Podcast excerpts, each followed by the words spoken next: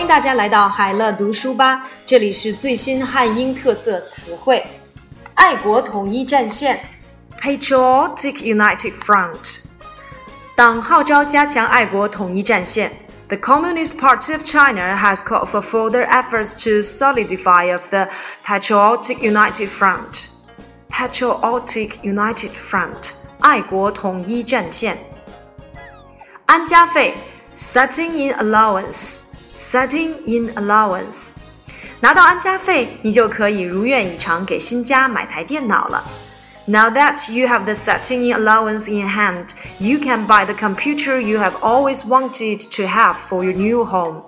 Setting in allowance，安家费。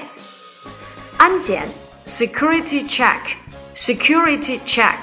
由于客流巨大，携带腰包等小包的乘客事实上可以逃过安检。 because of the huge passenger flow, passengers with small bags, such as waist packs, can actually escape security checks.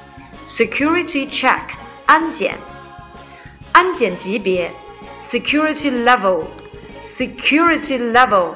周日上午，北京首都国际机场国内航班的安检级别从三级升至二级，导致部分情绪激动的旅客发生了冲突。Security level。Fights broke out among angry passengers at Beijing Capital International Airport on Sunday morning after the security level for domestic flights was raised from level 3 to level 2. 安检级别 security level. 安居工程 affordable housing program affordable housing program.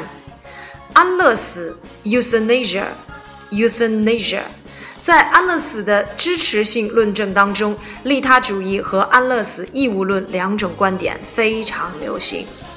Among the arguments supporting euthanasia, the altruism argument and the duty theory of euthanasia are very popular. 安乐死 euthanasia euthanasia 安乐死。安理会 UN Security Council UN Security Council 联合国安理会将召开公开会议，讨论中东危机。The UN Security Council will hold a public meeting to discuss the crisis in the Middle East. UN Security Council 安理会。安全大检查 Safety Overhaul。 Safety overhaul。中国交通部负责人周日要求各地方部门开展全面彻底的安全大检查，彻底杜绝严重交通事故的发生。China's Transportation Authority on Sunday ordered local departments to launch a thorough safety overhaul to resolutely curb severe traffic accidents. 安全大检查 （Safety Overhaul）。